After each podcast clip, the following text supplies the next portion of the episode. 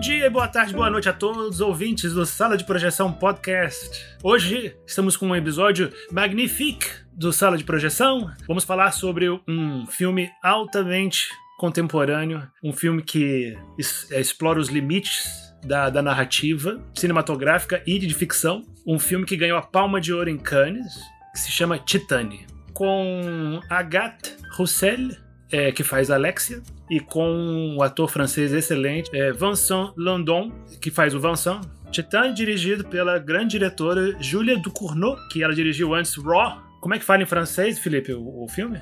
É grave, né? Grave, imagino que seja, né? E é um filme sobre canibalismo. Uma menina na faculdade, né, que, que experimenta o canibalismo. É Garance Marillier. Que inclusive faz uma pontinha pequenininha nesse último aí Ah, também. é?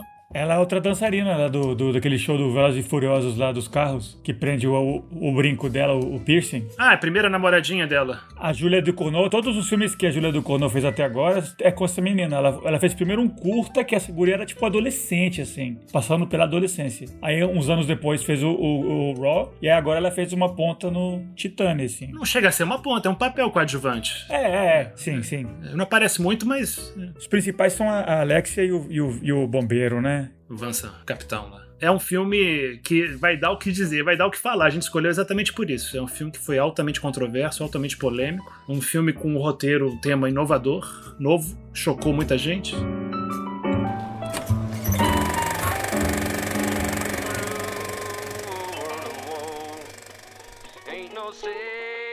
Igão de Campos, esse filme é talhado pra você. Trevoso, o nosso homem mais selvagem. Esse é o tipo de filme perfeito pra mim. Adorei a escolha. Adorei o filme. Maravilha. Filipão, e você? Você gostou? E aí, eu- a segunda vez que eu assisti, eu gostei.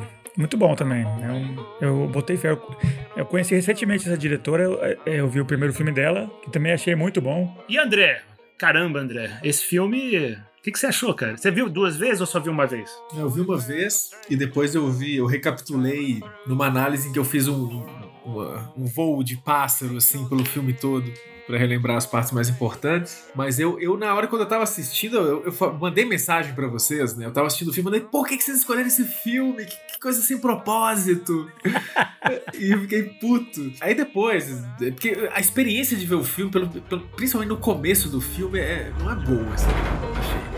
Tem uma violência muito intensa no, no começo. Que a diretora fala que ela quis dar uma, uma característica de, de comicidade para aquela violência do começo. E eu não sei, não, não, não me pareceu ser cômica, pareceu meio ser mal feita, assim. Mas enfim, a gente discute isso. Talvez revendo o filme eu ache cômico, realmente. Aí depois, no dia seguinte, dormi, né, com o filme na cabeça, então acordei pensando nele com mais carinho, assim. Então ele cresceu um pouco pra mim, depois da experiência inicial. Igualzinho pra mim. Eu também assisti a primeira vez. Não sei se vocês concordam comigo, mas a primeira vez que você assiste, além da violência, né? Eu achei mais difícil de, de digerir foi a, a mudança de tom um pouquinho do filme, né? Que ela come, começa o filme altamente diferente, original, expandindo os limites, assim, agressivo, né? É, o filme, eu vou dar uma rapidinho, uma resenha muito rápida, né? Sobre uma, o filme começa com uma menina no carro com o pai, né? Ela sentada no banco de trás e o, e o pai dirigindo no banco da frente.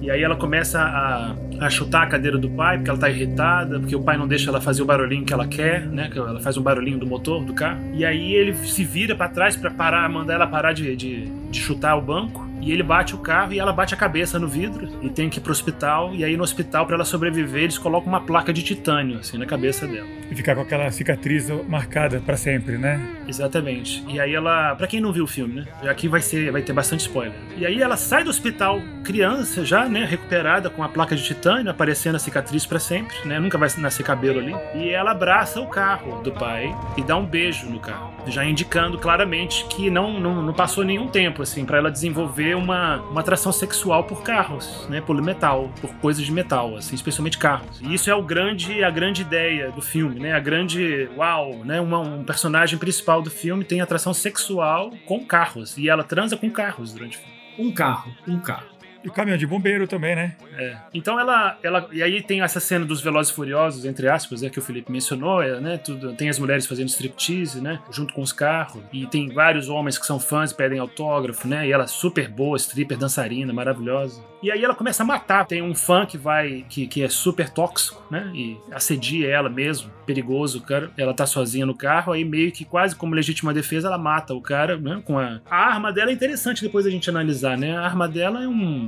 uma agulha grande, assim, que prende o cabelo dela, né? Aquela de tricô. Como se fosse uma agulha de tricô que ela usa pra prender o cabelo e deve ser de titânio, talvez, né? De metal. E aí ela enfia no ouvido pra matar. E depois elas começam um relacionamento com essa menina que. Uma colega dela, dançarina, que a gente mencionou que é é atriz parceira da diretora da Júlia Ducournau, que faz filmes com ela desde sempre, né? Que fez Rock, é a personagem principal do Rock. E elas têm. Começa esse caso amoroso e ela também, do nada, também começa. Quer, quer matar a menina. Eu não entendi por que, que ela decidiu matar essa menina. E, e todo mundo que tava na casa onde elas estavam, né? Ela vê que tem um monte de testemunhas, meio crime e castigo, assim. Eu vou ter que matar todo mundo. Daria pra extrapolar, talvez, que ela é, o acidente deixou ela meio sem, sem emoções? É tipo, porque quando começa o- a onda de assassinatos, começa essa que é legítima defesa e tal, mas aí depois parece que dá a entender que ela é meio que uma serial killer, quase, né? Ela é- Exatamente. tem um perfil, assim, assassino mesmo, né? É, tem uma cena que ela tá assistindo televisão na casa do pai dela, ela tá fazendo, sei, um lanche na frente da televisão, e no noticiário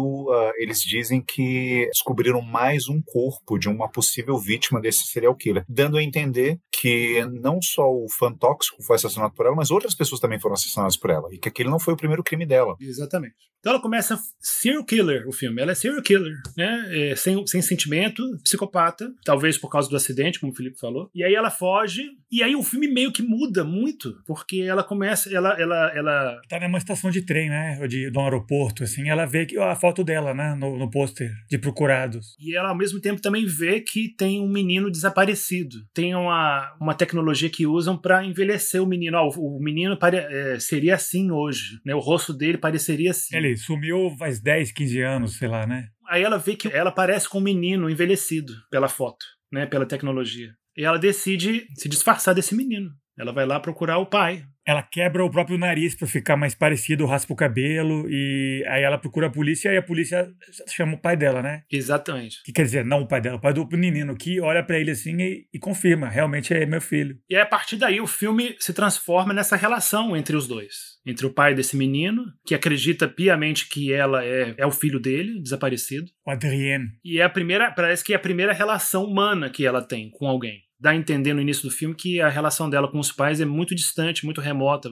Parece que o pai tem um, um certo desgosto, um, um ódio, sabe, um desprezo por ela muito grande. Ela assassina os pais, né? Ela Ela assassina queima a os pais. casa deles, né? Ela bota fogo. Ela né? queima a casa deles e quando ela tá saindo da casa, ela, o pai dela inclusive flagra ela, né, tirando a chave da porta do quarto deles. Ela fecha a porta do quarto dos pais e tranca eles dentro da casa, sabe? Aí fica implícito que ela matou, que ela matou os dois pais dela queimados na casa. Esse perfil, inclusive, a mudança com o, com o comandante dos bombeiros, é, ela tem esse, essa, essa, essa tendência, né? Essa instinto, né? De ter uma hora que ela quer fugir, ela já pega o, a agulha dela, né? Só que ela vê ele, o cara tão patético, precisando de ajuda, né? Um cara quebrado, assim. já tinha estabelecido o, o começo mínimo de uma ligação real, emocional, emotiva com um ser, outro ser humano. Uhum. E vocês chamaram atenção para a questão do, do fogo aí, que ela bota fogo na casa dos pais para matar. Tem uma cena, não sei se vocês separaram, no começo do filme, o carro em que ela faz a dança como dançarina, não é de striptease, né? Porque ela não faz striptease, mas ela tem aquela dança sensual no carro. O carro tem imagens de chamas. Ele tem o, o desenho na pintura era de chamas, assim. Depois ela bota fogo na casa e ela conhece, né? Que vai, vai ter essa relação meio paterna, né?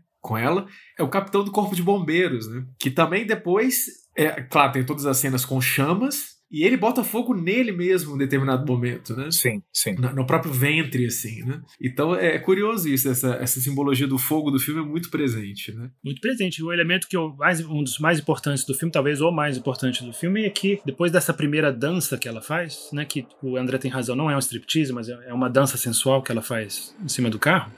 Aí ela vai tomar banho e ela escuta um barulho, né? Ela escuta um tremor, assim, né? Bum, bum, bum, bum. Ela tá sozinha, Tá né? sozinha. E aí ela sai do banho nua e ela entra num salão assim onde tá um carro com farol ligado lá. E aí tem na primeira vez da história do cinema uma cena de sexo entre uma mulher e um carro. De verdade.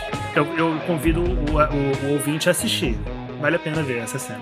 Né? É a primeira vez na história, primeira vez, estreia. E ela fica grávida do carro. Isso vai mudar completamente a percepção daquelas pessoas que tiveram como, como eu tive, né? Um dos filmes da infância, se meu Fusca falasse. Você nunca vai assistir esse filme de novo com os mesmos olhos, né? O Herbie, né? Herbie, se meu Fusca falasse, passava na sessão da tarde. Nunca mais eu vou assistir esse filme depois de ter visto Titane, enfim. Confesso que eu quase parei de ver o filme, quase desisti do filme nessa cena aí.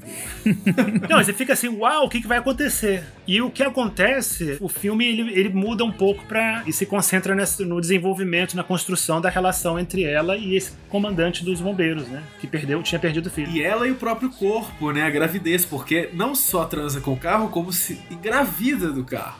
E, é, e, a, e, ela começa a sofrer transformações no corpo, né? E, e, isso é a parte que mais eu acho legal, né? Que eu adoro filme de transformação, adoro filme é, de horror é, biológico, né? Adoro David Cronenberg, por exemplo. Dá para perceber que ela, ela fica se arranhando a barriga, ela sente muita dor, ela tenta até praticar um aborto, né? Não, vaza, vaza óleo automotivo dela. Dela, é, não é sangue, é óleo automotivo. E dos seios também, ela, quando ela começa uma fase de lactância, né? Ela... Tem um elemento de fantasia nessa história aí dela com o carro, porque é, é meio como se ela, por causa do, do, titânio que ela tem, ela é meio, ela também é meio máquina, né? É por isso que eu consigo que ela tem o, tem o óleo né, disponível, assim. Então essa, essa mudança, isso, isso me deixou um pouco assim, caramba, é, eu fiquei assim, uau, eu assistindo a segunda metade do filme, né? Essa relação dela com, com a figura paterna, foi muito surpreendente para mim, me deixou um pouco perdido. Mas depois que assiste, você assiste a segunda vez, você vê que ela realmente tem um arco e que, que realmente uma coisa tá muito ligada à outra e que ela começa o filme de uma forma e, e termina de outra de uma forma completamente coerente. Se você assiste a segunda vez, você percebe a coerência da transformação dela. E depois. Ela, ela, passa, ela passa por uma. O que é um pouco contraditório, né? Ela passa por uma humanização, né? Isso. Ela é uma besta sem sentimentos e assassina no começo. E tem essa relação, o amor que ela tem é por uma máquina, né? Pelo carro, não pelo pai, não pela namorada, etc. E ao longo do filme ela vai se tornando humana, né? E ela dá. O curioso é que ela, é, aí a gente pode tentar pensar isso no filme, né? O que, o que que causa realmente, ou o que que possibilita, o que que catalisa essa transformação dela, né? Porque esse encontro com o capitão dos bombeiros, que, que adota essa postura de pai em relação a ela, né? Por que que isso se dá, né? Eu já aventaria uma possibilidade que eu acho que o que causa essa transformação nela, assim, são várias transformações, né? Tem principalmente a transformação do corpo dela, pela qual o corpo dela passa, mas eu acho que a principal transformação que a personagem passa no filme uh, se dá através da aproximação que ela tem com uma figura paterna. Porque é, é, engraçado a gente falar assim que no começo do filme ela não tem uma relação afetiva com o pai. Ela tem, né?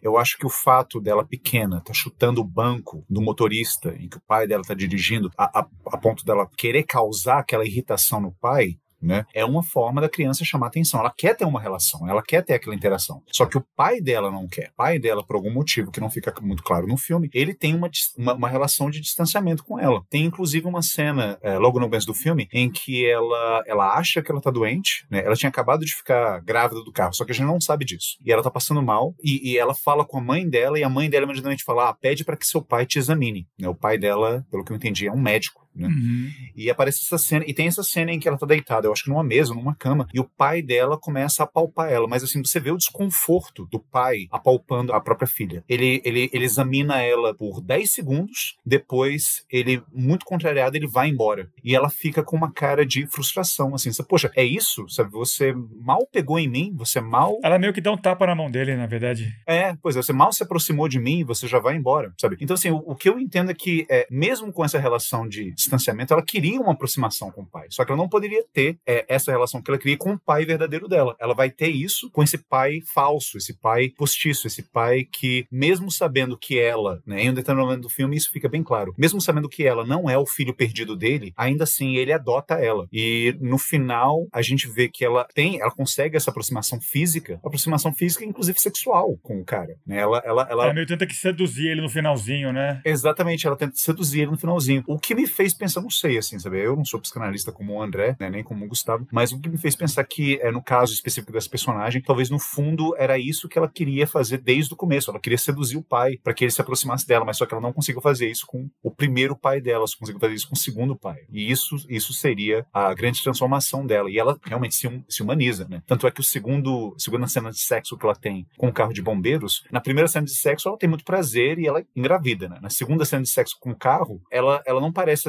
Acaba a cena e ela tá toda dolorida, toda, toda machucada no chão do estacionamento onde tem os outros caminhões de bombeiro. Né? E ela sai de lá pegando na barriga, com dores já antecipando o parto dela, totalmente sozinha, né? Tá todo mundo dormindo, sabe? Então realmente não foi satisfatório. Mas acho que a gente pode se atentar também um pouco com mais calma como começa esse processo de humanização dela, né? Porque o Felipe tinha mencionado que ela, ela até pensa em algum certo momento quando ela tá começando a morar lá com que ela passa a morar com ele, né? E passa realmente a interpretar o papel do filho dele. E aí tem certo momento que ela pensa realmente em matá-lo, ir embora e fugir. Mas ela decide não. Minha pergunta é: por que ela decide não nesse momento? O que, que acontece com ela? O que, que, o que, já tinha acontecido entre os dois que faz ela, pela primeira vez, se ter remorso e ter, sentir culpa e não, e não matar? Não sei se é muito uma questão de culpa, assim. Eu acho que culpa talvez ela viesse a sentir depois, mas assim, em um primeiro momento, quando ela tenta matá-lo. Mas o que, que segurou a mão dela? Pois é, é, pelo que eu me lembro, assim, eu posso estar errado, mas pelo que eu lembro, é a primeira vez que ela tenta matá-lo, sabe? Tipo, ele segura a mão dela. E ele não leva aquilo a sério. É como se ela estivesse tentando matá-lo e ela meio que assim, sabe? Tipo, ah, você tá brincando comigo? Como assim? E ele, obviamente, um homem muito maior e muito mais forte que ela, ele consegue mobilizá-la e ela meio que se frustra e desiste daquilo. Fala, não, eu não vou conseguir matar esse cara, né? Assim, tipo, olha o tamanho dele, ele é enorme. Esse bombeiro, não vou conseguir matar. E ela meio que aceita aquela situação, mas ainda com o que de, tá, tudo bem, é, é, é, aqui que eu estou me escondendo por enquanto, né? Mas uma hora eu vou ter que fugir daqui. Eu acho que a, talvez a gente possa pensar em um princípio de afeto, né, que ela tem, naquela primeira oportunidade que ela tem de sair de casa, que ele dá a chave para ela. E ela vai, inclusive, para uma parada de ônibus. E ela entra no ônibus. Mas aí dentro do ônibus ela decide, não, eu vou voltar lá pro Corpo de Bombeiros. É, mas não é à toa que ela decide, né? Não, não é à toa. Dentro é do toa. ônibus tem, tem um grupo de uns cinco caras bêbados no fundo do ônibus que começam a falar, coisa que falar que eles ameaçam que vão fazer alguma coisa e que vão abusar sexualmente de alguma mulher que esteja lá dentro, né? Que tinha uma outra mulher do lado dela. Eu achei essa cena, eu achei cômica essa cena, né? Isso, essa cena eu achei, porque ela, ela decide voltar para pra casa do policial, do, do, do bombeiro, porque ela não suportou uh, aquele grupinho de machos tóxicos lá. o barulho, assim. Uhum. Sobre essa questão da humanização dela, o que vocês acham? Eu vi uma, uma cena chave nesse sentido, que é quando eles salvam o, o filho e a mãe naquela casa, né? né? Eles vão, eles são, tem um chamado pro, do, dos bombeiros, né? Hora do Macarena? Isso. Salvam nada, né? Os dois morrem, eu acho. Não, eles, eles vão pro hospital, acho é. que não é. morrem, não. Ah, não, mas não mostra. A mulher tem um infarto, né? A mulher tem, a mãe que chamou os bombeiros tem um infarto e o outro não. Agora, o que é curioso nessa cena é que ela, ela quando entra na casa, né? É, os bombeiros são chamados, né? Porque tem alguém que tá tendo uma parada cardíaca ou já teve, uhum. por causa de uso de droga, né? Overdose. Overdose. E aí, quando ela vê o corpo do homem deitado na cama, ela tem ânsia de vômito e sai da cena. É o oposto. Antes ela matava todo mundo sem mínimo sentimento de nojo. E depois ela, quando ela vê alguém assim morrendo ou morto, ela, ela faz vômito. Achei curioso isso, né? Porque é, já mostra que ela saiu da posição inicial. Ela já se fragilizou, inclusive. Né? Mas o, o, fato dela, dela ter sido obrigada a, a, a, fazer a respiração artificial, né? E o, a tentativa de salvamento lá da, da, da, senhora, né? Que começa a ter um ataque cardíaco na hora que eles estão, elas estão tentando reavivar o filho dela, né? Ela é uma, é como se fosse uma situação oposta à, à, à anterior que ela vivia, né? É, é a situação oposta ao assassinato, né? É a tentativa de, reavivar, de dar vida de volta, né? Sim. Que é o que está acontecendo dentro do corpo dela, né? Tá dando vida a alguém, alguma coisa. Né? Eu acho que isso é chave pro, pro humanismo dela. Uhum. É, até esse momento, ela. A gente não mencionou isso, né? Que ela esconde, ela se enfaixa toda, né? De forma violenta, inclusive, ela fica cheia de marca no corpo, né? Ela enfaixa os seios e a barriga, né? Pra se passar por, por homem, né? Então, em nenhum momento ela tem manifesta alguma, alguma felicidade por estar grávida ou pelo fato de que ela vai, vai gerar uma vida, né? Só tem uma cena no final que isso aparece, hum. né? Curiosidade aqui, rapidamente. É, esse filme, é, eu estava lendo algumas críticas a esse filme. Eu sei que esse filme desagradou muito a comunidade trans na Europa, né, especificamente na França, porque ele mostra esse período de transição né, de uma personagem que é, é, mulher, mas que se torna homem ao longo do filme, como sendo algo extremamente doloroso e traumático. E alguns críticos, não, eu, eu não, eu não concordo com essa. Quer dizer, não, não concordo, assim, não, não eu é. nem concordo que, que é uma representação trans também, pô. Ela tá se, se escondendo, né? Felipe, é só críticas que eu li, assim, a comunidade trans na Europa não gostou do filme porque eles viram que ele representa a transição de gênero como sendo algo traumático e doloroso, o que é um recado muito ruim para pessoas que estão passando por isso na vida real. É o que rolou na Europa. Não estou dizendo que é uma crítica que concordo, que é o que rolou, é isso. Acho que não tem nada a ver, não. que ela não tava. Ela não é o Adrian, ela é. Ela continua sendo ela. Ela tá só oculta. Ela tá se, se disfarçando lá. Ela não quer se tornar um homem. Ela não tem um desejo. Não. Ela não tem problema de gênero. Vocês acham que ela, ela. É uma boa pergunta. O André falou que essa questão da transexualidade é uma das centrais no filme, né? O Felipe tá falando isso. Que ela, ela não quer. Ela não quer ser transexual. Ela não quer ser mudar de gênero. Ela não tá se revelando como homem, ela tá escondendo. O oposto, inclusive. Alguém acha que ela tá mudando de gênero porque ela quer? Não, eu acho que é o seguinte, quando eu falei transexualidade, é porque existe uma no filme uma representação óbvia de uma mulher que começa a se identificar como homem pela imagem de um homem, né? Ela, ela tampa os seios, a barriga, etc. Porque ela precisa fugir e se identificou com esse menino. Então tem uma transexualidade nesse sentido. Ela, ela muda de identidade de gênero no contexto da história. Como o Diadorim também tinha mudado. E não existe transexualismo na história do, do Guimarães Rosa, como a comunidade transexual que o Igor falou aí tá criticando. Mas é óbvio que essa comunidade transexual da Europa ia criticar, óbvio. Isso é, é mais do que esperado, né? Ainda mais que o filme é super polêmico, né?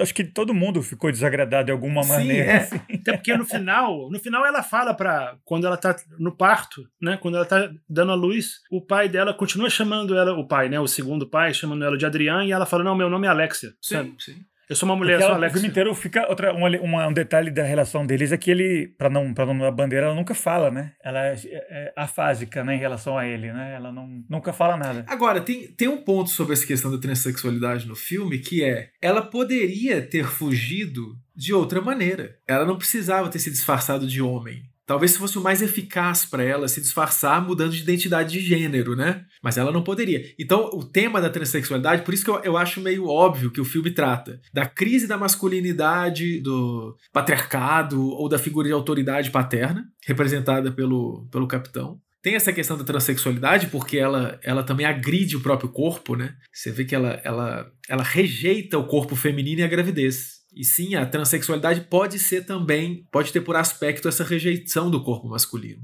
do corpo feminino, no caso, né?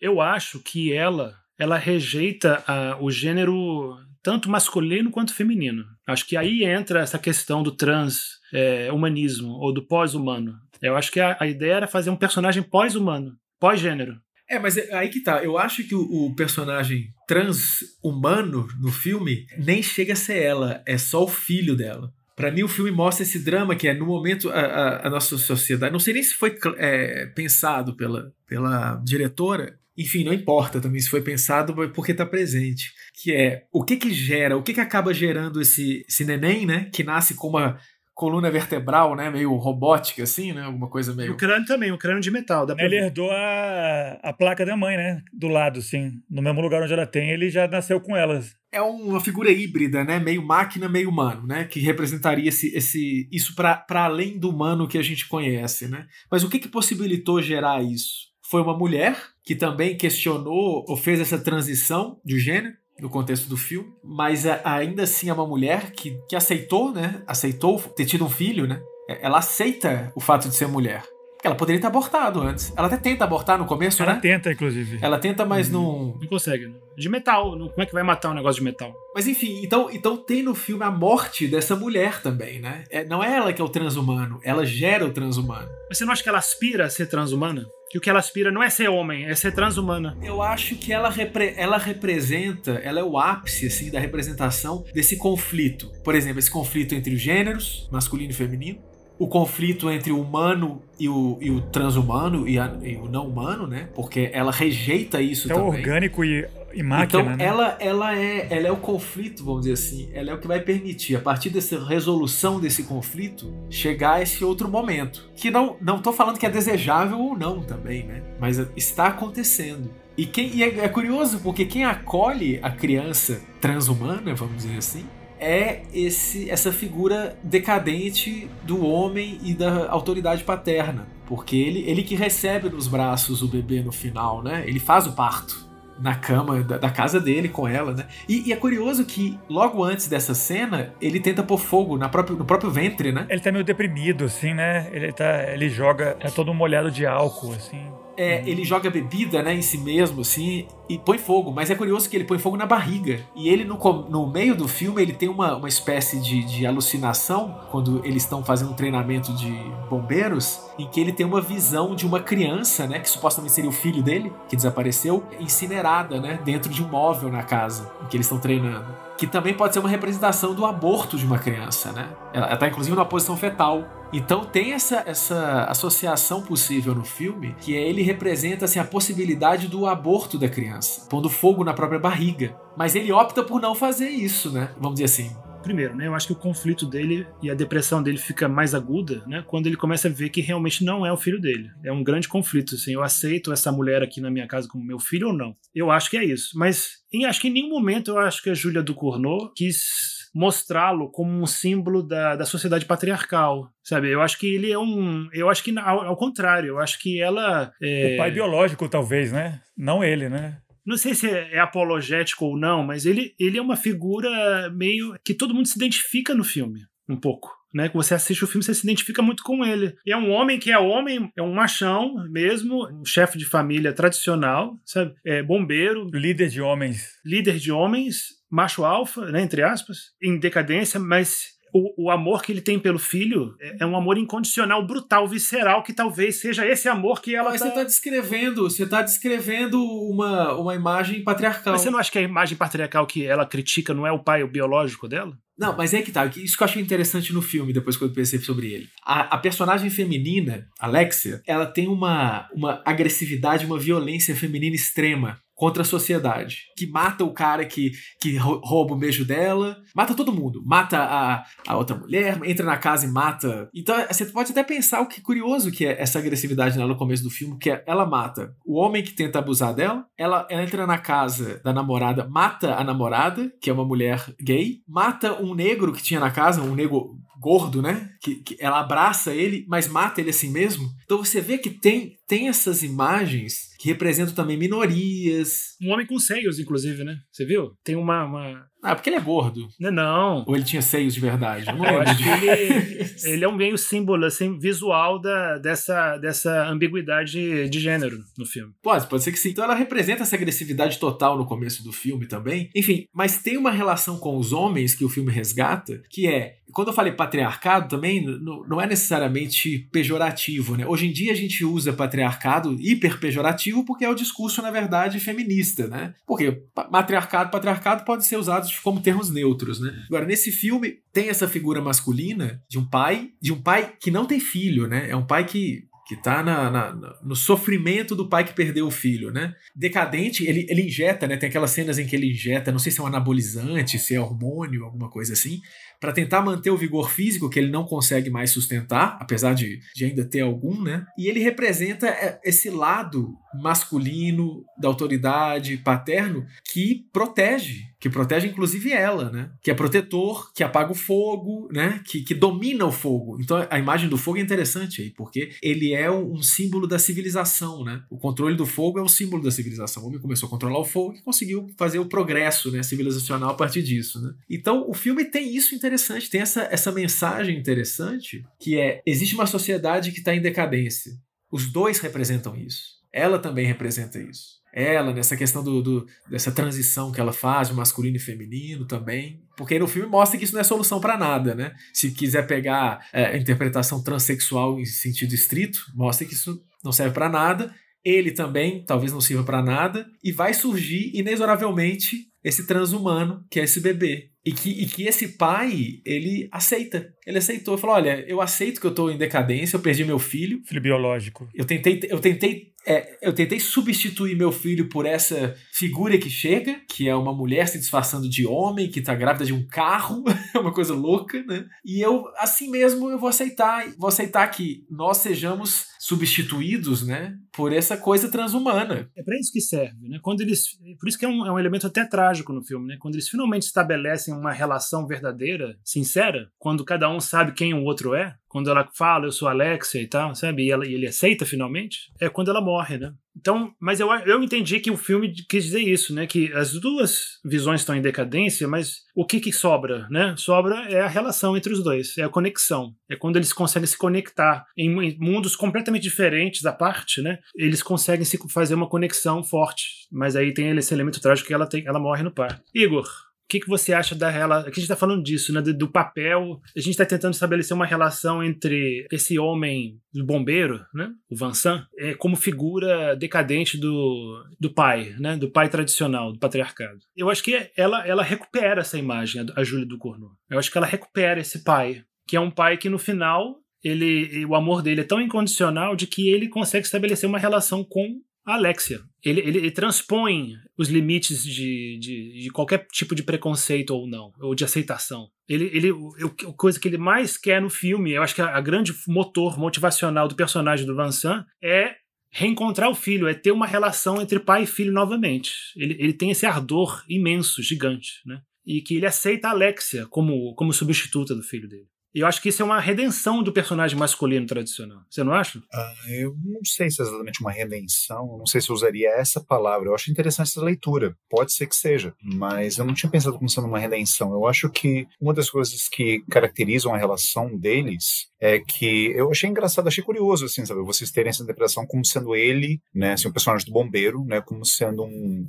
representante de uma masculinidade mais tradicional, digamos assim sabe? Ele é o avatar do patriarcado. E sendo que eu não tinha feito essa leitura dele, não tinha interpretado ele como sendo isso. Ah, muito pelo contrário, sabe? Eu acho que ele é, à sua maneira, também um personagem marginal, assim como ela. E uma das belezas do filme é justamente esse encontro entre esses dois personagens que fogem da curva. Agora, o que, que faz ele fugir da curva? Assim, sim, ele tem características que colocariam ele né, como sendo típico homem dentro desse sistema patriarcal de pensamento, mas esse esse amor condicional que você colocou, que na verdade é uma grande carência que ele tem, né? Assim, uma carência, uma necessidade que ele tem por ter uma relação de cuidado com uma outra pessoa. Pelo menos isso, ele, ele, me passou isso no filme, sabe? Ele precisa cuidar de alguém para ser, né? Então é uma questão identitária dele. Eu sou aquele que cuida. Agora, de quem que eu vou cuidar? É, o filho desaparecido talvez represente uma espécie de fracasso para ele, é uma chaga, é uma ferida aberta. Como se, olha, não tive condições de cuidar dessa pessoa, sabe? Eu falhei nesse sentido. E o surgimento da Alexia barra Adrien na vida dele, isso sim é uma oportunidade. Talvez aí sim há, há um elemento de redenção. Agora sim eu vou poder exercer aquele papel a qual eu me coloquei, uh, sobre o qual eu invisto a minha identidade. Eu vou poder exercer esse papel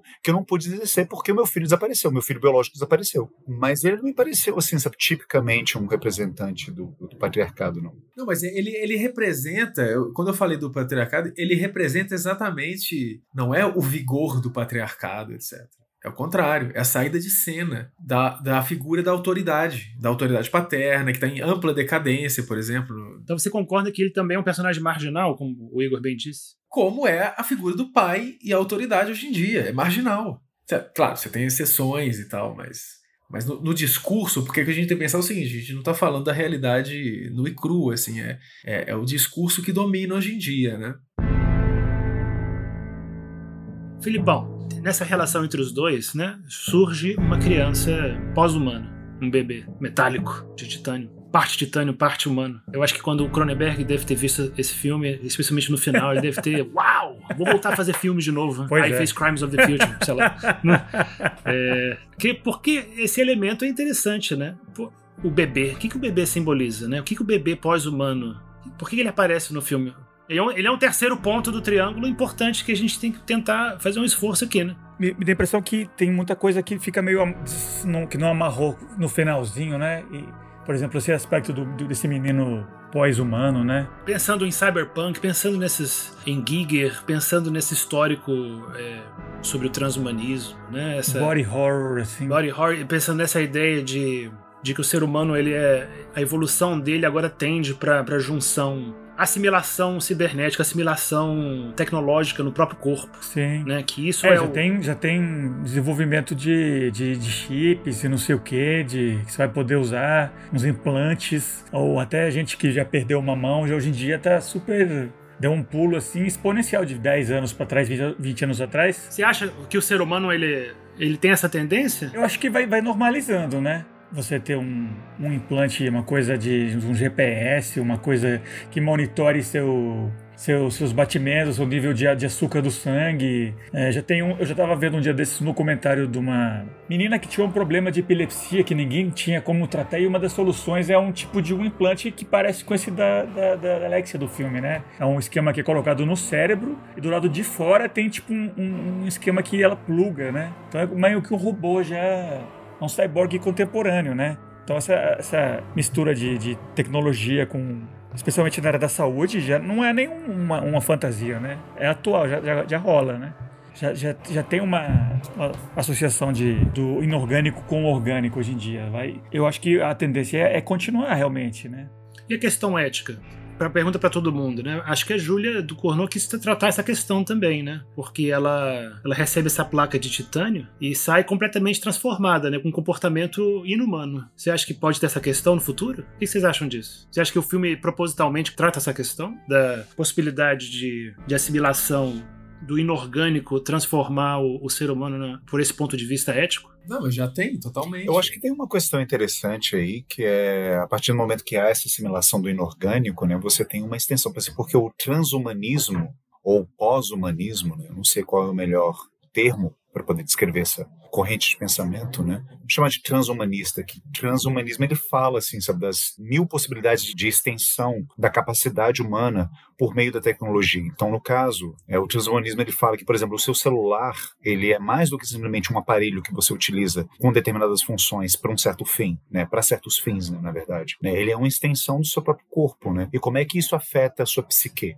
Então é interessante, assim, sabe? É, a partir do momento que ela, que ela tem aquela inserção daquela camada de titânio no, no crânio dela, é como se o afeto dela, que não tivesse vazão para a família dela, para o pai dela especificamente, né, pudesse se estender para outras coisas. E se estende né, para o carro. Ela passa a ter uma relação afetiva com é, carros é quase como se o carro fosse um surrogate father, assim, um pai substituto, assim, sabe? Já que eu não consigo ter essa relação com meu pai, então eu vou ter essa relação afetiva com, com máquinas. No começo do filme tem essa, né, é que o momento quase é, é, o de humor, né, que é quando ela sai do hospital, ela abraça o carro, né? Para mim, é, vocês falaram que ela tem, desenvolveu uma nova, um interesse e tal, mas para mim é mais como se ela estivesse agradecendo o, o carro, que foi o responsável pela, por essa evolução dela, né? Que ela era, no, era uma pessoa como antes, e graças ao acidente ela deu essa, essa evoluída, né, pro próximo passo. Então ela vai, abraça ele, dá um beijinho. Você acha que é meio é, é uma equação, praticamente matemática, assim, de que se você começa a assimilar material inorgânico no corpo, especialmente metal, frio, você automaticamente vai se tornando mais inumano e vai tendo cada vez mais dificuldades de se conectar, e se relacionar e ser empático com, com outro ser humano? Eu não sei se mais inumano, mas você vai redefinindo aquilo que é que a gente chama de humanidade. É interessante porque, assim, fazendo pesquisas para esse filme, né, um dos filmes que eu assisti, que eu reassisti na verdade, é um filme de horror japonês que eu acho fantástico, que é aquele Tetsuo, The Iron Man. Eu acho fabuloso esse filme. E você pode até pensar, assim, tipo, ao assimilar todos aqueles pedaços de metal Será que ele vai se transformando em algo inumano? E uma coisa que me ocorreu assistindo esse filme, que depois eu usei para pensar um pouco o Titanic, eu não sei se é inumano no sentido de não humano ou oposto ao humano, mas é, você vai assimilando né, essa tecnologia, esse material inorgânico, né, e você vai redefinindo os limites daquilo que a gente chama de humanidade. Então, não sei se ela vai se tornando menos humana ou se ela vai, talvez, né, uh, né, a própria noção de humanidade, que se estende não só, a, por exemplo, a ter afetos a pessoas, mas a ter afetos a carros também. E aí eu lembro, agora você falou do, do Cronenberg, né, eu lembro daquele filme que eu adoro, né, mas assim, muita gente odeia. Aliás, eu tenho um trauma de adolescência ligado a esse filme, que um dia eu conto para vocês uma anedota engraçadíssima sobre isso. Aquele Crash, Estranhos Prazeres, que é história baseada num romance do J.G. Ballard, que é sobre é, pessoas que têm prazer sexual quando elas se envolvem em acidentes automobilísticos. E há, tanto no livro quanto no filme, não, uma fetichização, desculpe, fetichização, feti, tá difícil, quem tem a língua presa. Há um fetiche, o carro, ele é um grande fetiche. Então a tecnologia, ela, ela, ela deixa de ser algo que eu utilizo, ele passa a ser uma extensão de mim. Sim, esse filme do Crash, ele é não só o carro se transforma em fetiche, mas a situação do acidente também se transforma em fetiche, né? Porque o acidente é uma forma de ligar a pessoa com o carro diretamente, né? Ela, se, ela fica mais assimilada. É, não é só andar de carro, o interesse é bater o carro. Exatamente, né? O, o, acidente de carro ele se torna algo, ele, ele é análogo a uma descarga libidinal como um orgasmo. Mas é, é porque o filme, eu achei que o filme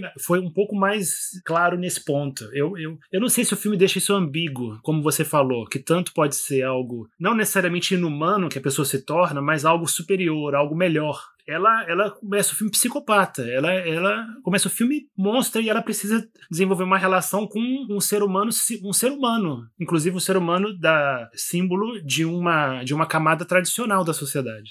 André, você acha que, que o filme tem uma tese nesse sentido? A favor ou contra o pós-humanismo, né? A assimilação do inorgânico, de máquinas. Ah, é, se eu entendi bem, a, a, sua pergunta seria se, exatamente, né? Se, se do filme você poderia deduzir uma opinião ali, da, pelo menos, sei lá, da diretor e tal, de que é uma evolução no sentido de um progresso, né? Ou uma involução. Porque o filme, ele, ele vai para o sentido contrário, né? Ele, ele vai em direção a uma relação entre dois seres humanos. Só que tem um terceiro lá, né? Que é uma fusão. Sim.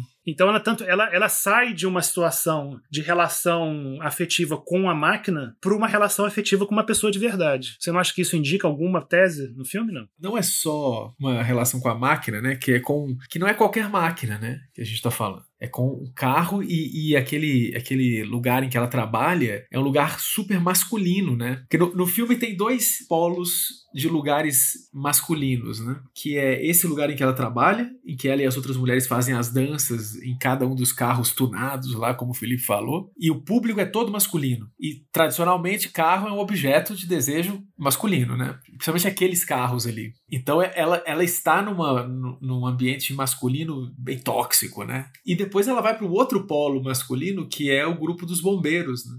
Que ali já, já é, é, masculino, mas também tem uma coisa. Todos, todos os bombeiros são musculosos, tem, tem um ambiente meio de boate, né? Homoerótico. Você já, já reparou que tem uma. É. Não, tem um homoerotismo meio óbvio, assim, e que eles negam, né? Não, que tem um, até uma cena que tá, tá tocando Future Island lá, que eles estão, tipo, dançando e tal, numa boa, Sim. que é tipo. Como se estivesse numa boate, assim, né? Uma luz roxa, todos sem camisa, né? Uma coisa assim. Fumando e tal, numa boa, assim. É, e ela, nesse ambiente, ela, ela em determinado momento, ela, ela se revela talvez não ser o homem que elas esperavam que ela fosse, né? Quando ela faz aquela dança em cima do, do carro de bombeiros, né? Em que ela ainda está fantasiada de homem, né? E ela começa a fazer uma dança como ela fazia no começo do filme. E aí os caras ficam todos sem jeito, né? O que, que é isso? O que, que tá acontecendo aqui? Então não, é qualquer. É... E tentando associar isso com a pergunta que você fez, né? Então acho que no filme, da visão da diretora, claramente tem essa, esses mundos masculinos que ela fantasia também. Porque ela mesma fala, eu vi uma entrevista em que ela fala: olha, eu não me preocupei em realismo nenhum naquelas cenas. Tipo, sei lá, eu não fui ver como é que era uma caserna de bombeiros para ver como é que era. Aquela cena inicial também com os carros, daquela espécie de. totalmente fantasiosa, eu nunca vi um lugar daquele, nem deve ter. Então é uma fantasia da diretora sobre o mundo. Então, é coisa de filme mesmo, assim. É uma de... fantasia é bem, bem e Furiosos, né? Exatamente. Isso. Ou seja, é uma imagem que ela tem de, que ela tem a partir de filmes que representam certas culturas masculinas, né? Então, assim, que há uma evolução a partir daquilo ali tem mesmo, né? Mas enfim, eu não, eu não acho não, eu não acho que o filme ele tem uma tese clara sobre o, se há um progresso, se não há. Eu acho que pelo contrário, ele, ele causa no telespectador uma certa angústia, né? De ver essa, esse mundo mecânico tomar a cena, né? Então, mas você não acha que essa angústia vem para uma essa sensação, ela é sentida por uma plateia mais conservadora e quem não é tão conservador deve, sei lá, aplaudir, achar fantástico esse filme maravilhoso, novo. Será que não tem uma plateia assim que se empolga? Eu acho que não, porque as cenas dela em que ela em que ela vai em que ela tá, tá gerando essa criatura transhumana, ela sai óleo dos seios dela, ela se coça toda todo, o corpo dela tá, tá muito maltratado, é angustiante para qualquer um. Mesmo se você seja, sei lá, vanguardista de qualquer coisa do transhumorismo, você não vai ver aquelas cenas sem uma certa angústia, um certo horror, entendeu? Então, eu acho que isso, isso é uma forma de dizer, olha, esse parto não vai ser fácil. E não foi, né? Ela deu um filho que ele queria finalmente para ele, né? Ele conseguiu o que ele queria no final, um final feliz para ele, né? Positivo. Ela fala, inclusive, numa entrevista que ela acha o filme altamente positivo, sabia? Ah, mas ela tá querendo causar polêmica.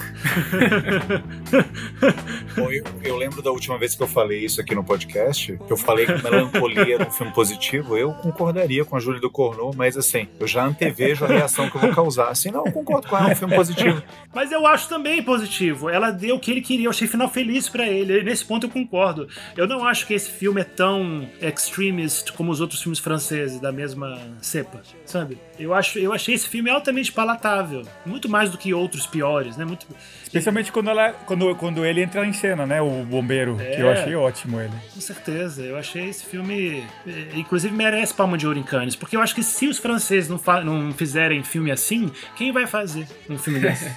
Ninguém faz filme assim, só os franceses que têm coragem e dinheiro para fazer um filme desse. E o filme é super bem feito, bonito, bem enquadrado, bem filmado, alta qualidade altamente técnica, autoprodução, alto orçamento. Quem é o um maluco? Só francês rico, empresário, dá dinheiro pra um filme desse. Ainda bem que tem filme assim. Ainda bem, parabéns, França. Sabe, eu acho. Merece mesmo. Porque aí vai lá no Oscar e ganha Coda, melhor filme. E a palma de ouro é Titanic.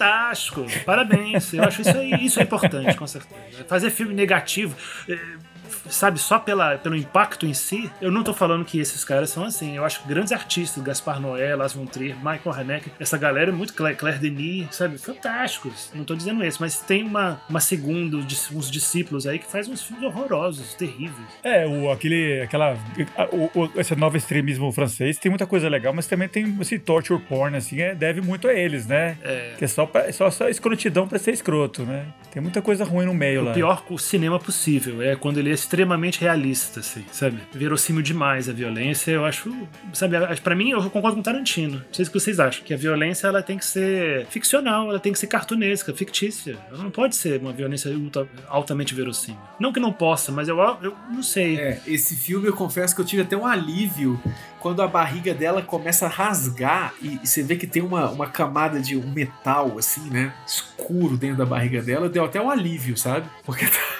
porque saiu do, do verossímil, né? Entrou bem na fantasia, né? Eu, eu, eu, concordo com aquela frase do Todd Solomons, naquele storytelling, que ele fala. Outro depressivo, né? Não, eu não sou muito fã do Todd Solomons, né? Eu acho que o Diego, de repente, ele é mais fã do que eu. Quem é Todd Solomons? Um diretor norte-americano que já faz tempo, inclusive, que ele não faz filmes, né? Uh, ele tem um filme chamado Storytelling, em que ele fala que é, se está uh, impresso numa página é ficção. Ah, não, mas eu falei da minha vida, das minhas experiências, minhas emoções de uma forma crua. Não, ó, você imprimiu isso, colocou isso em palavras, isso é ficção. Teve uma certa edição, né? por mais autêntico que você tente fazer. Vocês estão falando, vocês estão falando aí da violência. Ah, não, porque a violência, ela tem que ser estilizada, ela tem que ser, né, meio fantasiosa para ser interessante, porque se ela é muito realista, eu apenas digo se, se, se há uma câmera filmando, é ficção, e eu aceito.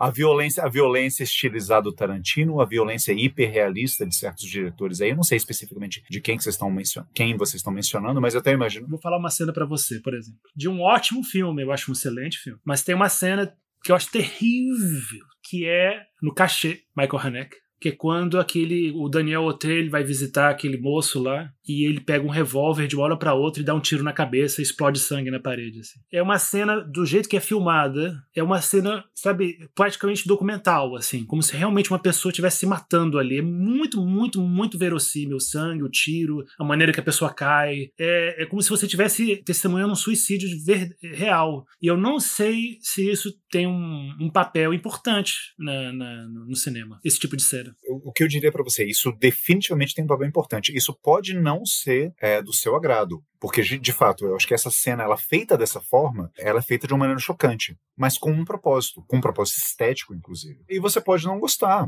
assim, total. Eu, eu, eu, eu entendo, super entendo isso. Mas quando você fala assim, tipo, ah, eu não sei qual é o propósito disso, bom, qual o propósito?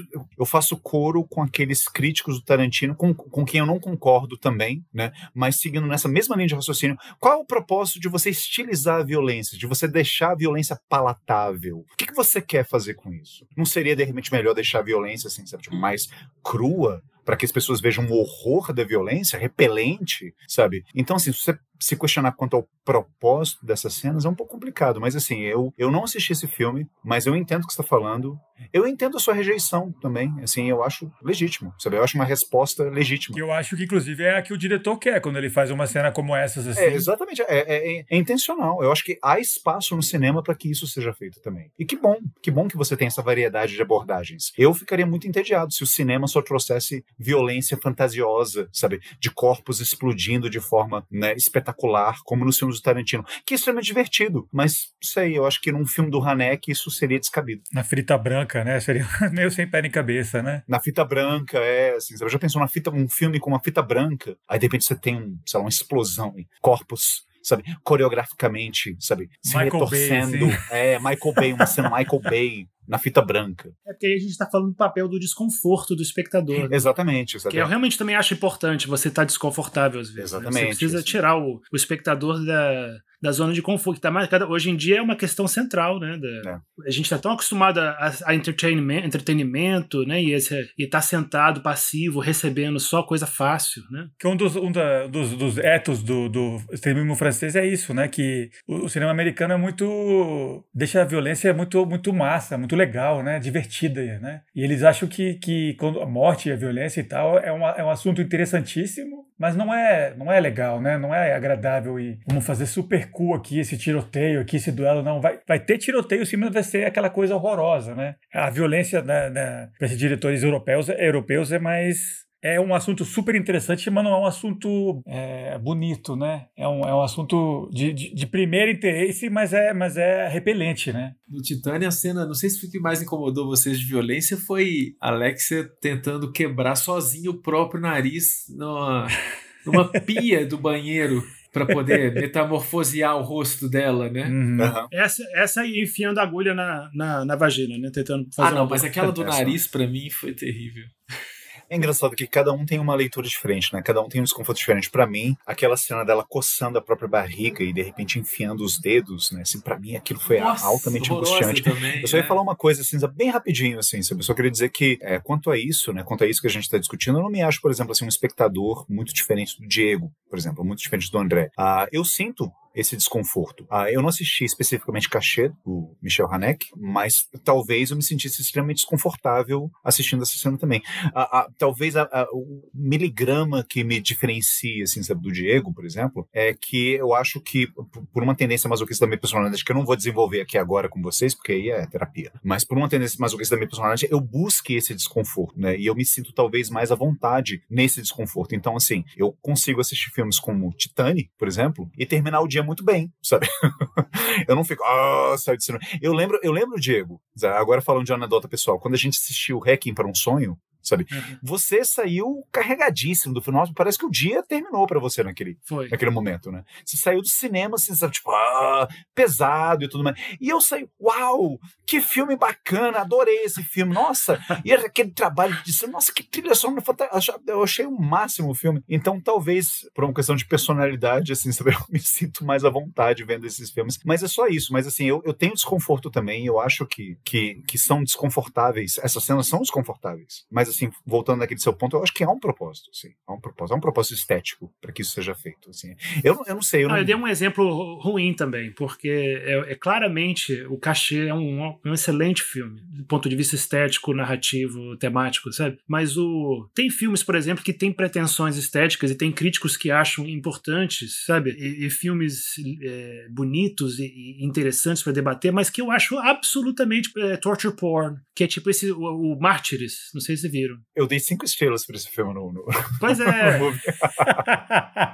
o Martyrs, você não gostou do Martyrs? Eu achei tortura, pornografia é, de tortura pura. Não, não consegui achar um, uma, uma, uma ideia mais interessante nele para pensar. Não me tocou. Eu só fiquei chocado, chocado, chocado, chocado. Quis parar de ver o filme, queria parar de ver o filme. Ah, não, não aguento e tive pesadelos depois. Uhum. O que não é nem é, avisando os espectadores, né? Esse novo extremismo francês não é que é um filme que dá medo, né? Não é, não é, é um filme que é que, que mostra violência muito em primeiro plano, né? É, é muito cruel. Então é nesse sentido, né? Você pode até curtir filme exorcista, não sei o que, mas aí você vai ver um filme desse, você... é outra história. Não é o exorcismo, não é bebê de Rosemary, não. não é susto o problema aí. O problema é violência, é crueldade, assim. É a palavra horror é perfeita, assim. horror.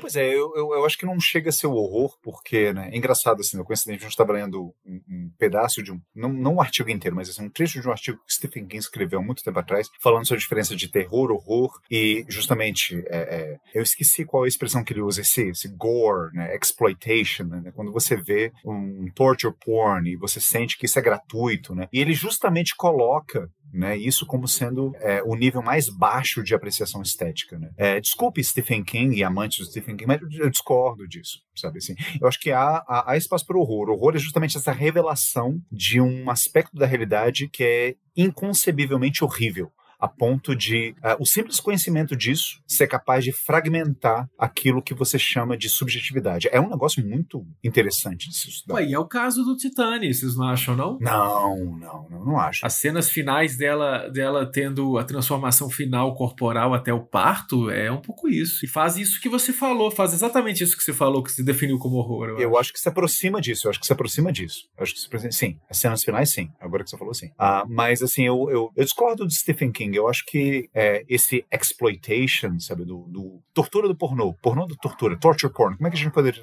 é, traduzir isso, Diego? Acho que é pornografia da tortura. Pornografia da tortura. Então, assim, esse exploitation... Em vez de, de explorar o sexo, você explora explorador ali, assim, né? Você explora dor, sabe? Pois é, então eu não acho isso mais baixo da apreciação estética. Diferente de dizer, assim, eu não vou defender filmes como Hostel, por exemplo, dizer que são grandes filmes. Não. Eu acho que eles são filmes falhos porque eles não levam suficientemente a sério uma coisa que poderia ser feita de uma maneira esteticamente mais interessante, como alguns diretores fizeram, como por exemplo o diretor do Mártires fez. Mártires, sim, concordo, é um torture porn, mas é um torture porn como deveria ser feito, levado a sério.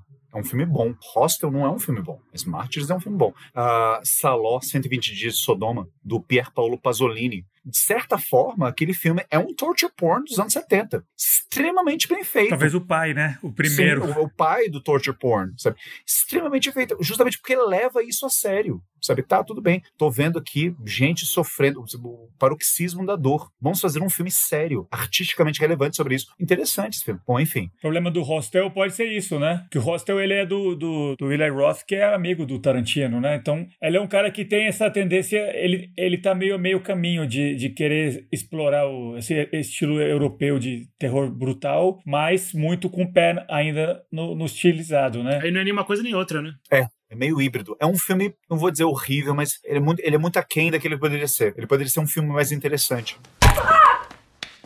Agora, o, voltando, voltando pro Titane, vocês estão falando desses filmes de tortura, de dor, tudo essa relação com o corpo, né? Com o horror corporal, né? E, e, o Titane, ele tem isso de uma forma muito interessante, que é mostrando a relação dos personagens com o próprio corpo, né? E com a, ou, ou com o corpo do próximo, né? Que é, é ela, ela não, não só uma mulher que vai que tá passando por uma transformação meio Cronenbergiana do corpo, que vai gerar uma, uma criatura transhumana, mas ela tem essa relação com o próprio corpo, com o corpo do, grávido, né? Com o corpo que vai que vai gerar uma vida. O capitão do, dos bombeiros, ele tem essa questão com a decadência do corpo, com a virilidade, né? Ele tem, inclusive, todo cheio, mo mostra muito, né, o corpo dele. Inclusive, o ator passou por uma transformação, né? Ele, ele não é musculoso e forte como ele tá nesse filme, geralmente, né? Isso foi uma coisa que, que ficou notável, assim, na preparação dele pro filme, né? Como que ele se transformou pro filme. E ele tem, a, mostra aquelas cenas... Ele é um senhor, né? Já de 60 anos, assim. Pois é, ele já é mais velho, né? E tem aquela cena que ele tá no banheiro, quando ele se injeta os, os, anabolizantes lá, ele tá com o corpo todo machucado de tanta injeção que ele se dá, né? Essa não aceitação do corpo. Isso,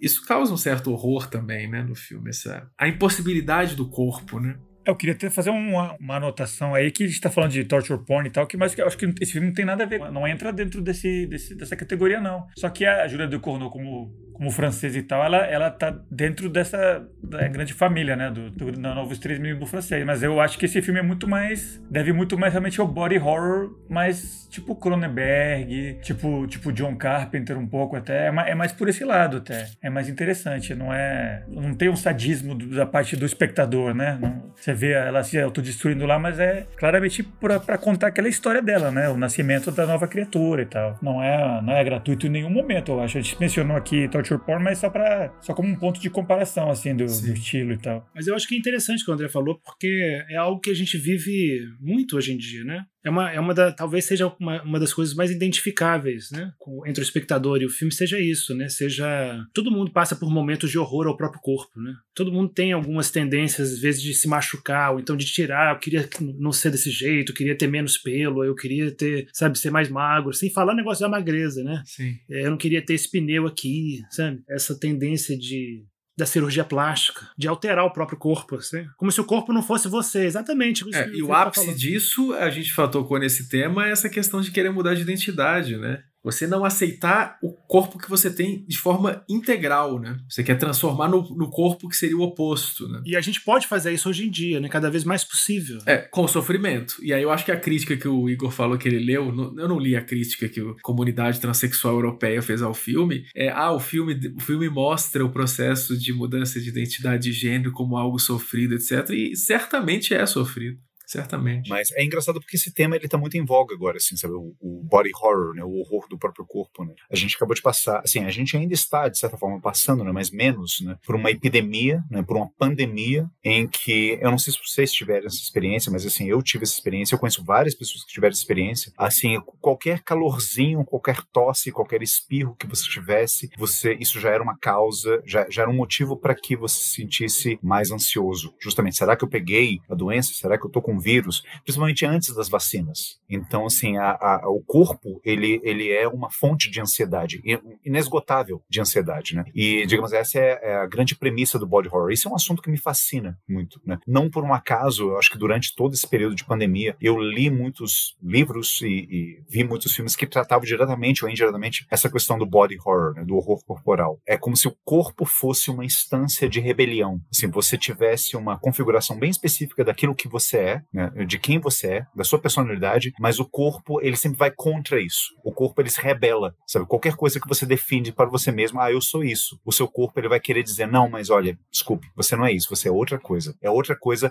a qual você não tem controle. É por isso que, por exemplo, até hoje fazem muitos sucessos os filmes, e os livros também, né, mas principalmente os filmes de possessão demoníaca. A ideia de que você não controla o próprio corpo, que o seu corpo é uma instância além de você, muito mais poderosa, isso é horrível. Por isso que filmes como Exorcista, por exemplo, eles fazem tanto sucesso, sabe? porque eles, eles, eles, tratam de, de medos e, e, angústias e ansiedades que são é, muito, muito básicos, primordiais. Né? sabe, pra gente. O corpo se revolta contra você. Ah, não, mas é apenas uma garotinha. Não, não é uma garotinha, é um, é um demônio lá dentro. Não, você não tem controle. Isso é, acontece em níveis assim que a gente nem imagina que, mas que tem tudo a ver, né? Por exemplo, eu fiz uma eu alterei meu corpo radicalmente. Né? Quando eu fiz a cirurgia de redução do estômago, né? eu fiz uma redução total do meu estômago com um grampo de titânio, inclusive, e fiz um bypass do meu estômago pro intestino, diretamente para o intestino. Isso é uma alteração uau, né? E fiquei seis meses comendo papinha, porque eu não conseguia controlar o meu corpo. Exatamente isso, né? Não conseguia parar de engordar. E agora, voltando a engordar um pouquinho, 10 anos, 12 anos depois, é, eu converso com uma nutricionista que ela diz: olha, você não vai conseguir controlar seus impulsos totalmente. Dieta não vai dar certo. Você é, não tem controle sobre a sua vontade de comer doce em certos momentos. Assim. Você não, não vai ter como cortar 100% totalmente, igual os alcoólatras fazem. E é, e é muito inquietante você saber que você não tem mesmo. Sabe que você, quando já percebe, eu já tô comendo um bombom já. Quando eu já tinha prometido 10 minutos atrás que eu não ia comer bombom naquele dia. Mas quando eu vejo, eu vou comprar um sanduíche já comprei uma sobremesa junto, assim. Uf, e, e, aí tá lá o chocolate. Caceta, eu acabei de prometer que não ia. não, mas aí não é só o corpo que você tá falando, né? Tem um elemento psíquico, né? Mas é porque, ela, é porque a nutricionista chama cérebro, né? E cérebro é corpo.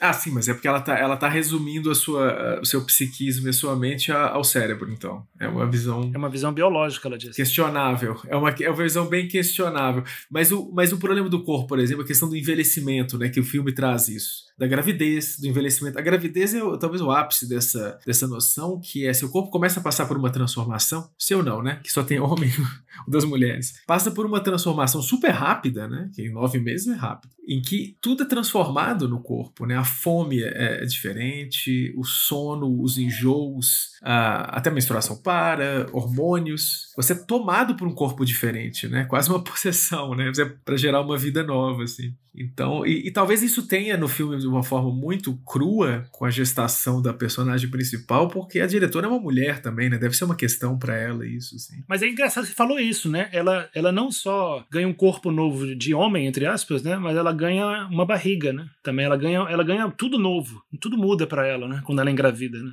E foge, né? Ela ganha uma identidade de, de vários, em vários níveis, né? Uma identidade nova. De gênero, grávida, corpo, metal, um É, coisa. tudo se transforma, exatamente. É, é- Novo nariz. pelo menos esse, esse foi a harmonização facial que ela quis fazer. É interessante, né? Porque é um, é um paradoxo maravilhosamente explorado no filme. Porque ao mesmo tempo em que ela. Assim, agora falando do, do imaginário que a gente cria ao redor da maternidade, por exemplo.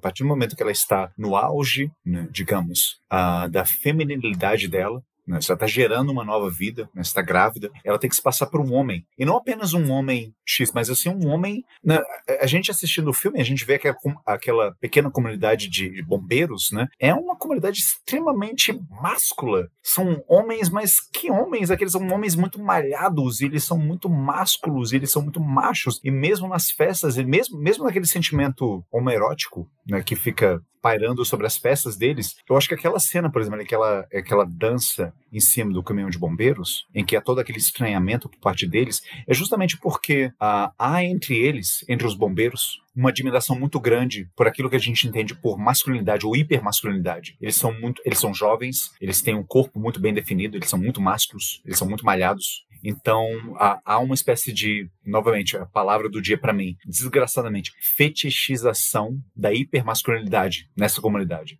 Enfim, quando ela dança em cima do caminhão de bombeiros, ela quebra justamente com isso, porque o sistema dentro do qual eles vivem preza por esses valores, esses valores é, é, tipicamente hipermasculinos. É uma quebra total, meio proposital, assim, nesse sentido, né? Porque não, não serve muito ao plot do filme, né? Ao roteiro, né? É, é puramente. eu- por isso que eu acho que o filme também tem bastante. É um conteúdo de tese nele, né? Porque tem cenas exatamente que, que são teses de, de quebra, de ruptura, né? Que são cenas de ruptura, na verdade. Né? Como você bem descreveu agora. É uma cena de ruptura total. Mas que não leva a lugar nenhum filme. né? Mas que divertido, né? É, tem essa, aí tem esse tema do questão do gênero, né? Porque é, é um homem bombeiro, tó, tó, tó, que começa a dançar hiper feminino, e as pessoas não sabem se devem gostar ou não daquilo, então É bom, né? essa, essa, esse questionamento do binarismo, né, etc. Mas realmente, pro plot não tem muito significado. Mas não assim. tem problema, né? Eu acho que tá, tá bem colocada a cena ali. Mas também é, por outro lado, aí pro plot seria ela reassumindo a identidade feminina dela. Ela morre antes, né? Mas eu acho que ela assumiria, assim, se ela sobrevivesse. Não, ela não morre, não, ela não morre, ela, ela, ela dá. Claro que ela morre. Não, ela dá. depois final- dessa cena, não. Ela. ela, ela... Não, ela morre depois que ela dá a luz, né? Então, mas quando ela dá a luz, é a assunção total da feminilidade dela. Ela até revela o nome dela, inclusive, né? Pra ele. É. Exato, é. Então talvez por isso a comunidade trans tenha achado, criticado o filme nesse aspecto, porque ela não faz a transição. Não. Ela vai, encontra a impossibilidade da transição e reassume a identidade. E nem é a identidade original dela, né? Ela assume uma identidade feminina que é, vamos dizer assim, mais autêntica do que a primeira identidade dela, que era a identidade assassina dela, né? É porque o filme não é sobre transexualismo. Não é o ponto Não, do o filme é sobre um monte de coisa, mas isso, mas isso faz sentido também, né? Que ela, ela reassume a feminilidade dela de uma outra maneira e aceitando a maternidade, mas morre, né? Tem alguma coisa que a gente não falou? A gente não falou alguns detalhes, por exemplo, aquela, aquela cena em que o, um dos bombeiros, né? O bombeiro mais próximo do capitão, que, que inclusive meio que percebe que tá se apaixonando pela, pela Alexia, né? E ele quer quebrar o delírio do, do capitão de que ela é realmente o filho. Ele, ele é assassinado, mais ou menos, pelo capitão, né? Sim. É porque ele era tipo, ele era o filho, como se fosse uma figura de filho do, dentro dos bombeiros, né? Que o. Isso. Mas vocês lembram a cena em que ele morre com a explosão? Se ele entrega um ele botijão pega de gás tipo um pra ele, botijão né? de gás, mas segura isso aqui. O cara explode. No meio de incêndio. É. É, porque o cara tava atrapalhando o delírio dele, né? E, E aí revela que o capitão sabia, né? Mas queria manter é, a situação do jeito ele que tava. tava. né? Ele era, ele era a realidade irrompendo ali, né? E a gente não falou da mãe, do- da mãe do menino desaparecido também, né? Da, da ex-mulher do capitão. Eu achei ela excelente, atriz, assim. É uma mas- boa cena, né? que ela- é a cena que ela, que ela enfrenta a, a Alexia, né? É, aquela cena é muito boa, muito bem feita. Até o filme, o filme mostra ela é, entrando no quarto e vendo a, a Alexia sem roupa, vendo que é uma mulher. Mas para mim, eu acho que desde que ela viu, já de cara sabia que não era. Sim, sim. Que era um, que era um delírio do, do, do ex-marido. Quando ela olha para ele, ele diz: Você não vai dar um beijo no seu filho? E ela, hum, isso aqui não é. Não, e, e ela, inclusive, fala: Olha, cuida dele, né? Ela sabe que o cara já tava naquela situação. Eu não né? sei o que, que você tá brincando aqui, mas não machuca ele, né? Toma conta dele. E ela fala assim, menos, acho né? que isso indica pro, pro espectador, né? Tem essa função. Ela fala, não, eu vou cuidar dele, eu quero ficar com ele, eu gosto dele. Eu, eu realmente me apaixonei por ele.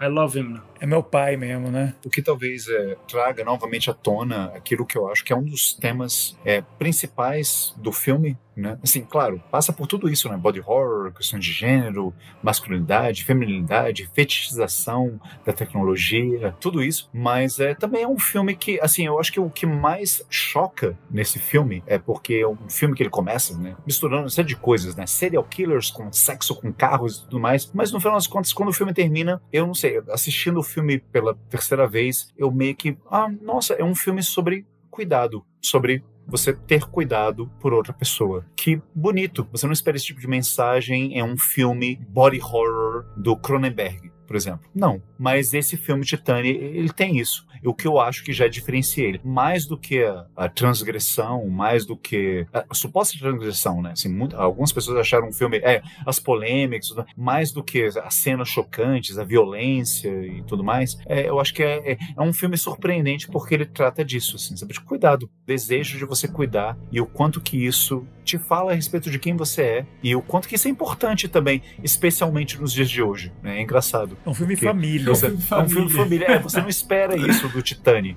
Mas é um filme família, assim, nesse sentido. Agora você está falando isso, fica mais claro, né? A Júlia do Cournot deu uma declaração dizendo que o, o amor que ela quis retratar no filme é o amor pelo amor. Ela ama o amor entre si. Assim, é um filme sobre o amor. Ponto. Acabou. Não precisa completar entre não sei o que, não sei o que. É o amor. É um filme do amor sobre o amor. é engraçado porque quem assistiu Raw, que é o filme anterior da, da do Cournot, o filme ele termina mais ou menos numa nota assim. Tá, tem questões de body horror novamente, tem canibalismo no filme, tem uma série de coisas, mas é, sem querer dar spoilers do, desse outro filme, mas o filme ele termina mais ou menos com uma mensagem parecida, assim. Tipo, olha, no final das contas a gente toma conta de quem a gente ama. E a gente ama quase que por uma necessidade. É uma escolha, mas é uma necessidade. É uma necessidade que é uma escolha ao mesmo tempo. E é isso que a gente faz. A gente toma conta de quem a gente ama. E é isso. E, e essa é a vida.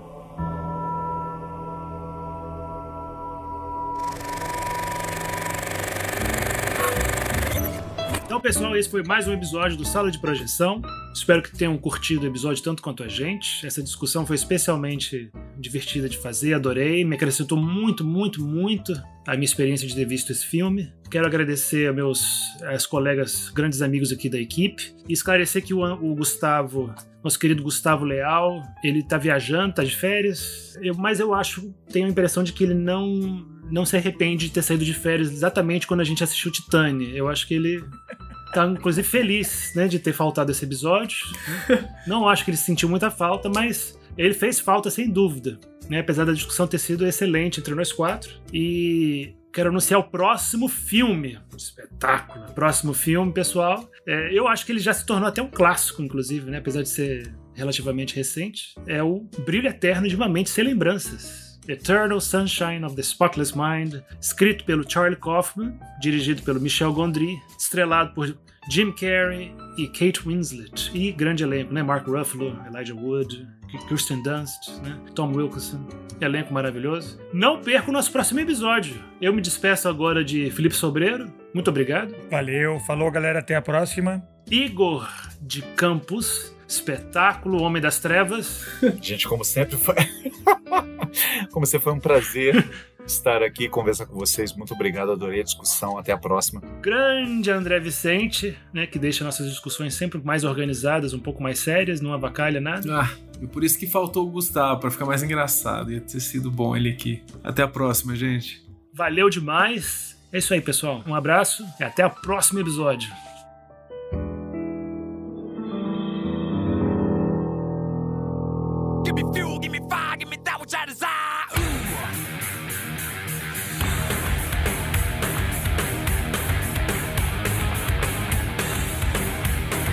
Podcast foi editado por Tiago Vergara.